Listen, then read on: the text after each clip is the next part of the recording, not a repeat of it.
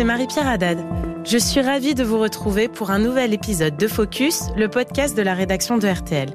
Aujourd'hui, je vous propose de vous intéresser aux relations ô combien complexes et conflictuelles au sein de la NUPES. Mon expérience du combat politique me fait mesurer la profondeur historique de ce que nous sommes en train de réaliser. Je le sais.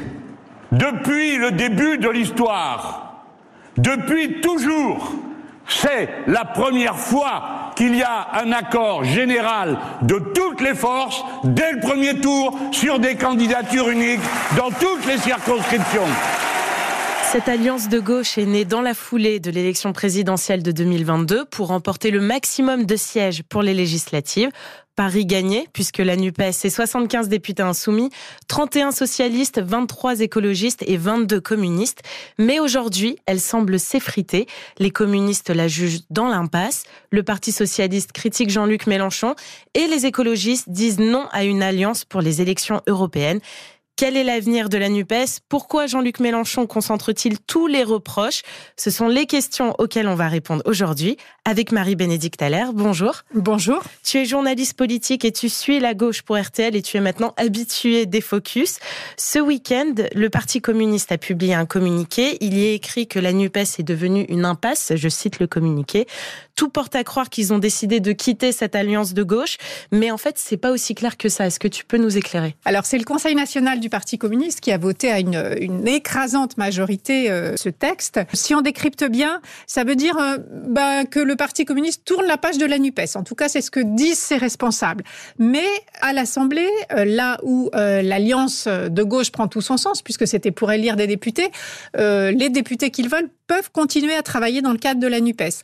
Ils ne quittent pas vraiment la NUPES. Ce que ça veut dire, c'est qu'ils essaient d'initier un mouvement pour que au Parti socialiste, chez les écologistes, on fasse pareil. En fait, l'idée de tous ces, partis qui, euh, qui contestent de plus en plus le fonctionnement imposé finalement par la France insoumise et par les proches de Jean-Luc Mélenchon, eh bien leur idée, ça serait que ce n'est pas à eux de quitter la NUPES, mais c'est à Jean-Luc Mélenchon qui devient décidément très encombrant d'en partir, c'est-à-dire de ne plus se mêler des affaires de la NUPES. Bon, c'est un peu un vœu pieux parce qu'on voit pas très bien comment tout ça peut se réaliser. En tout cas, ça exprime que bah, ils sont tous un peu euh, en train de se demander comment ils peuvent faire pour que les choses euh, se modifient. Et est-ce que selon toi, cette euh, envie de créer une nouvelle version de la Nupes un peu 2.0, c'est aussi ressenti par d'autres partenaires de la Nupes, par exemple le Parti socialiste ou les écologistes? Bien sûr, au Parti socialiste, par exemple, Boris Vallaud a dit qu'il fallait que ça fonctionne autrement. les écologistes aussi l'ont exprimé que ça pouvait plus durer comme ça. Ce sont les, les interventions effectivement effectivement euh, fracassante de Jean-Luc Mélenchon, pour ne pas le nommer, euh, la façon de fonctionner de ses proches aussi, euh, qui rendent tout le monde mal à l'aise parce que finalement, on a pour le grand public NUPES égale LFI. Et donc, les autres n'assument pas forcément les prises de position de la France insoumise, mais en même temps, ils veulent pas casser quelque chose qui a fait ses preuves et qui a permis d'élire beaucoup de députés. Et à la tête du Parti communiste, il y a un homme, Fabien Roussel. En novembre 2020, il évoquait dans le journal Le Monde son envie de voir un candidat communiste à l'élection présidentielle de 2022, et donc ça a été lui. Pas question pour lui de laisser Jean-Luc Mélenchon rafler les voix des communistes. Parlons-en de la gauche. Lorsque l'on regarde l'enquête ELAB du jour euh, pour BFM TV, l'Express SFR, Jean-Luc Mélenchon est à 15%, vous êtes à 3,5%. À vous deux, vous pourriez atteindre le second tour si vous étiez unis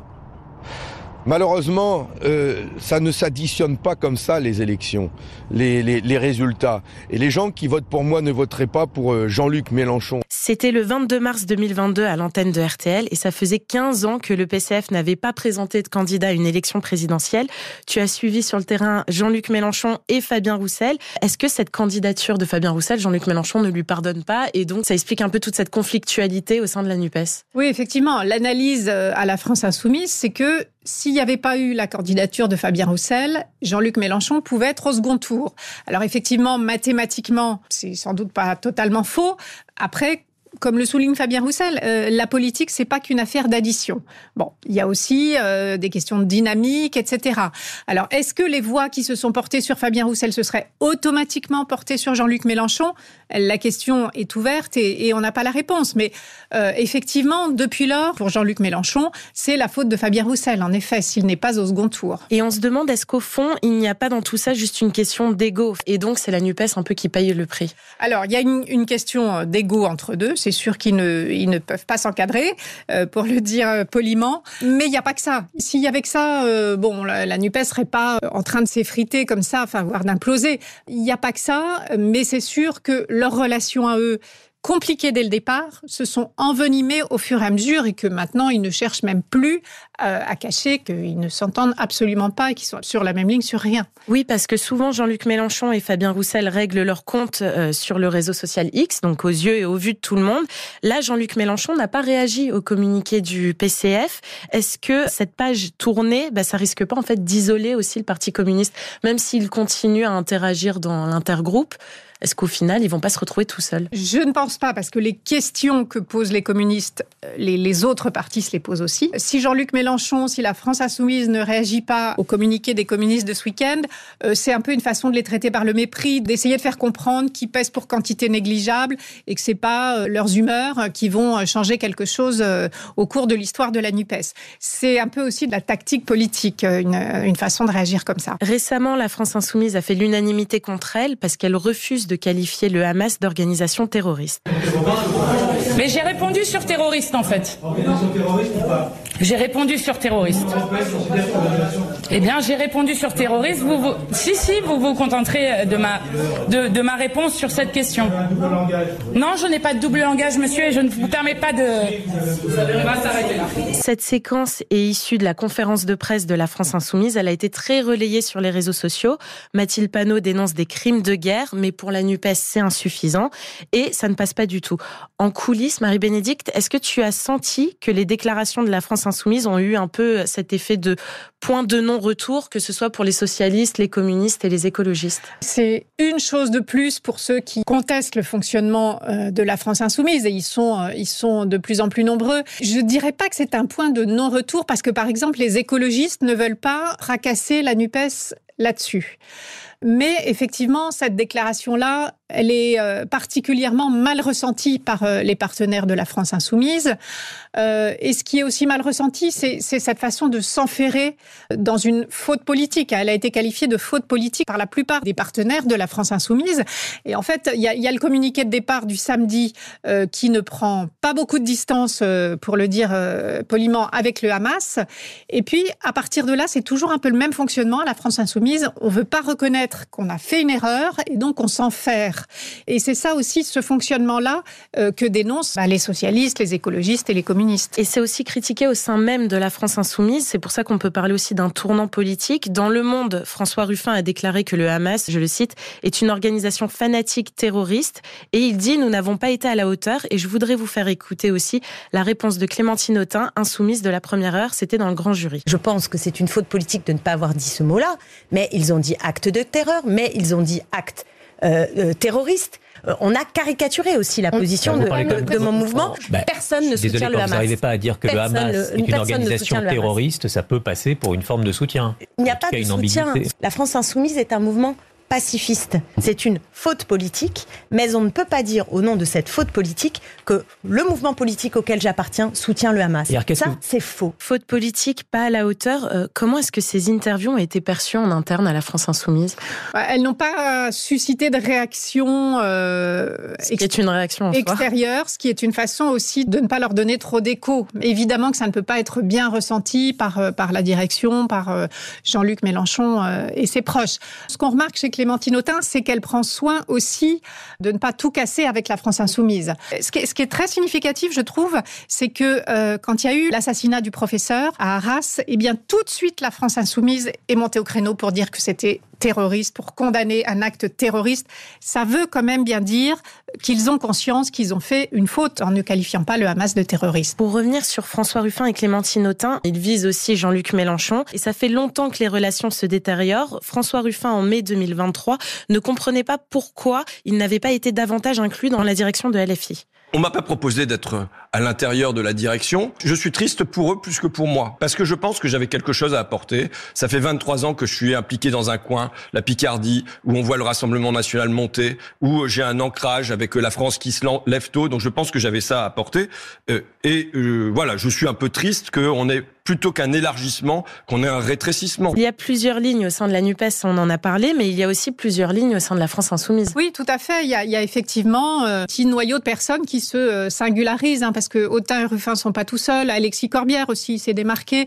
Euh, il y a des députés moins connus comme Pascal Martin. il y a Daniel Simonet, député de Paris. Il y a un certain nombre de gens effectivement qui n'adhèrent plus à 100% avec cette cette façon de fonctionner, ces prises de position, même si Clémentine Autain défendait quand même euh, mouvement et relativisait les choses. Il y a aussi euh, une opposition qui commence à se faire jour à la France insoumise, même si elle n'est pas très structurée. Et euh, la France insoumise a été construite pour qu'il n'y ait pas d'opposition, justement. Hein. Les relations sont aussi très compliquées avec le Parti socialiste, parti d'où est issu Jean-Luc Mélenchon, et ce n'est pas prêt de s'arranger. Olivier Faure a critiqué la position de LFI sur le Hamas. La difficulté avec Jean-Luc Mélenchon, c'est que pour l'instant, enfin, il est derrière la direction officielle de la France insoumise, avec laquelle nous discutons quotidiennement, et en même temps, euh, lui, il intervient par tweet, par message interposé, par meeting, et donc euh, c'est une vraie difficulté aujourd'hui. Enfin, quand on a commis une faute politique, on la reconnaît plutôt que de chercher à chaque étape euh,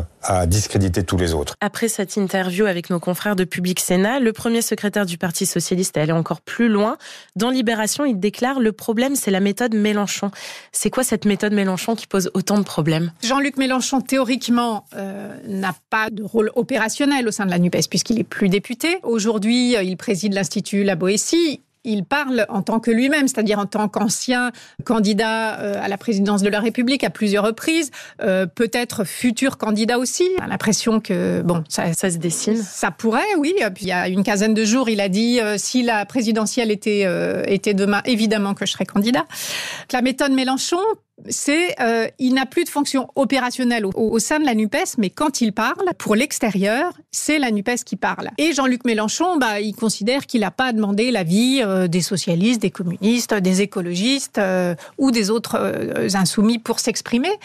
Et euh, c'est pas débattu au sein de la, de la Nupes les prises de position de Jean-Luc Mélenchon. Et c'est ça qui leur pose problème aux partenaires de la France insoumise et à une partie des insoumis aussi. Est-ce que c'est envisageable selon toi que le PS décide de quitter la Nupes? Ce qu'on voit ces jours-ci, c'est au contraire que euh, le PS comme les, les, écologistes disent, mais c'est pas à nous de la quitter la Nupes, c'est à Mélenchon et à ses amis de la quitter. Comme le disent les communistes, ils sont un peu dans une impasse. Personne ne veut casser cette alliance, mais en même temps, sa façon de fonctionner ne convient plus aux partenaires de la France insoumise. Et on voit mal les insoumis dire euh, OK, vous voulez plus de nous, on s'en va. Enfin, donc il va falloir qu'il se passe quelque chose, mais là, on a l'impression tout est un peu bloqué. Mais est-ce que ça peut fonctionner, la NUPES, sans la France insoumise? Est-ce que ça peut fonctionner? Ils ont tellement de poids, que ce soit avec leur nombre de députés et aussi avec le fait que Jean-Luc Mélenchon a été candidat plusieurs fois à l'élection présidentielle. Est-ce que ça peut juste marcher entre les communistes, les socialistes et les écologistes? Alors, à l'Assemblée, ça continue quand même bon an, mal an de fonctionner. Ils arrivent à travailler ensemble. Enfin, jusqu'ici, ils y arrivaient. Après, la NUPES, c'est une alliance électorale au départ. Bon, on sait que pour les européennes, LFI voulait une liste unique et qu'elle ne se fera pas. Avec euh, les derniers épisodes, euh, ça paraît inconcevable qu'elle se fasse, cette liste unique.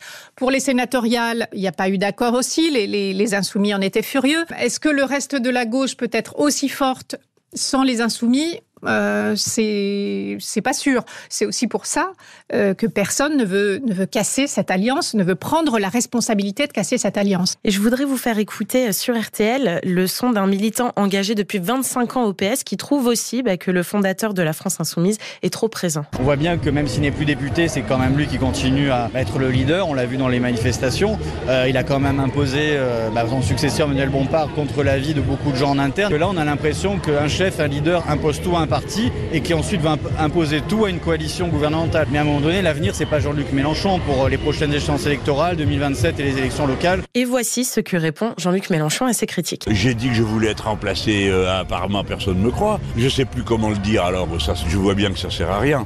J'ai dit je suis en retrait, euh, pas en retraite, je ne suis pas à l'Assemblée nationale, donc je suis évidemment en retrait. Je suis un militant, tout le monde le sait, une conscience engagée, j'écris, je parle. Ma présence donne du courage à certaines personnes, en exaspère d'autres, mais ça, c'est juste la démocratie, quoi. Voilà. Cette réponse date de mai 2023. Sans caricaturer, si on doit résumer, est-ce qu'au final, bah, le problème de la NUPES, c'est pas Jean-Luc Mélenchon? Ça peut être ça. Enfin, c'est pas que Jean-Luc Mélenchon. Si Jean-Luc Mélenchon parlait tout seul, mais que la direction de la France Insoumise et la, présidente du groupe, que les cadres du groupe disaient, s'en démarquaient, ils disaient, bon, lui c'est lui, euh, nous c'est nous ça pourrait fonctionner. Là où ça fonctionne pas, c'est que les déclarations de Jean-Luc Mélenchon deviennent la ligne euh, euh, suivie par euh, la très grande majorité et par la direction de la France insoumise. Donc oui, certains, chez les partenaires de LFI au sein de la NUPES, beaucoup disent que oui, le problème c'est Mélenchon, effectivement. J'ai une dernière question. Est-ce que d'après toi, c'est possible de changer vraiment le fonctionnement de la NUPES et que cette situation au final ne pourrisse pas?